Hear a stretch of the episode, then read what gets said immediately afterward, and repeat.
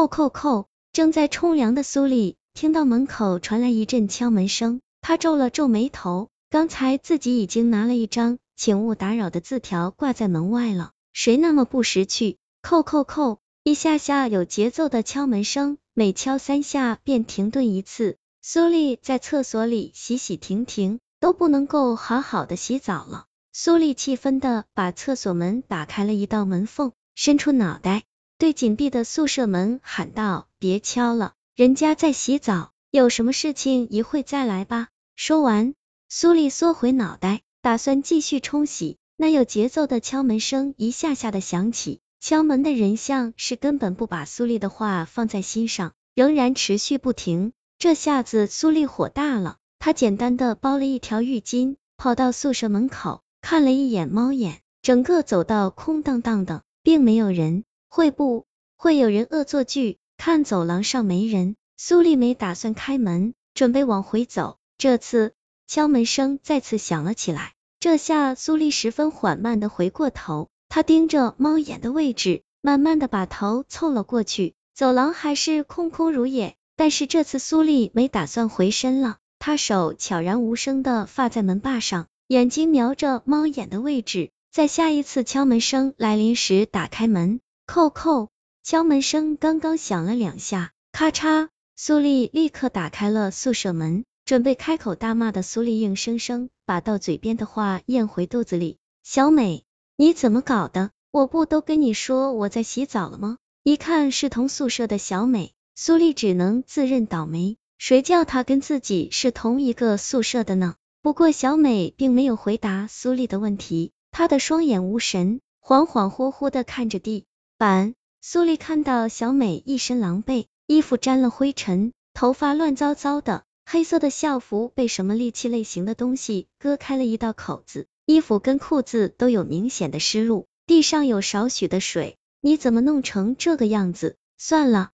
先进来吧。苏丽扶着小美回到宿舍里，关上了门，倒了杯热茶给了小美。本来是放五一的三天假期，苏丽因为接近上次回家的时间，这次她就干脆在学校的宿舍里待着。她记得放假的前天晚上，宿舍里面的其他七个人，包括小美在内，都是准备要回去的。还不到一天，小美怎么突然就回来了？进入宿舍。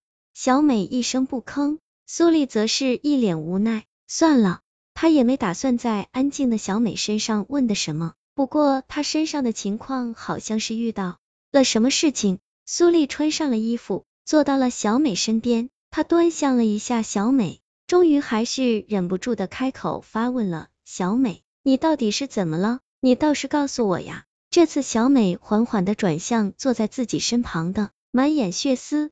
精神依然就恍恍惚惚，他扯动了嘴角，妈妈，我想妈妈了。苏丽一听，有点哭笑不得，他不是回家去了，现在回到宿舍还说想妈妈来，这可让人想不透。砰！小美在苏丽丝毫没有准备的状态下站了起来，头顶重重的撞到了商铺的木板上，但是她却好像一点痛处都没有。妈妈，打电话，打电话给妈妈。苏丽早就被小美突如其来的举动给吓了一跳，小美说话的速度也开始变得急速了起来，嘴里不断的说着打电话给妈妈的几个字。小美的妈妈苏丽是认识的，当时开学的时候，小美的妈妈就带着小美到了宿舍来报道。小美的妈妈性格很开朗，在走的时候还请了全宿舍的人去大吃一餐。不过始终没有看到过小美的爸爸出现过，后来才知道，从小到大的小美都是生活在单亲家庭里，在这样的家庭成长，导致她的性格过分的安静。看到小美妈妈的情况，大家不由得觉得单亲妈妈不好当，所以全宿舍的人对小美都格外照顾。小美像是想起了什么，她走到自己的床沿边，拉开了床头柜的抽屉。里面放了许多东西用品，都是小美的妈妈放的。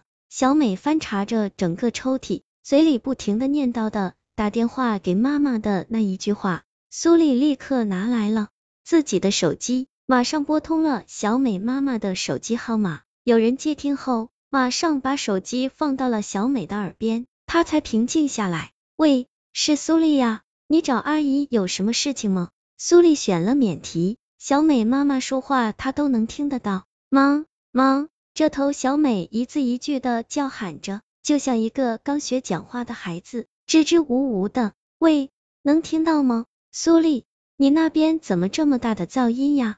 苏丽在一旁一直保持着安静。现在是小美跟她妈妈交流的时间，她不好打扰。只是这个电话只维持了两分钟，小美的妈妈在那边念叨着手机怎么信号这么差，什么都听不到就挂掉了。小美笑着把手机递给了苏丽，并说了一句谢谢，然后头也不回的走了。小美的举动奇怪，令人匪夷所思。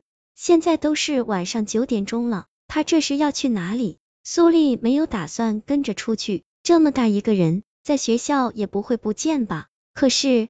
苏丽想的太简单了。当天晚上，小美一整夜没有归来，苏丽急得像热锅上的蚂蚁。第二天天一大亮，小美立刻跑去联系了宿舍管，跟宿舍管说明了小美的情况。只见宿舍管的脸色，听着小美的讲述，由微微的笑脸变成的恐惧。你说什么？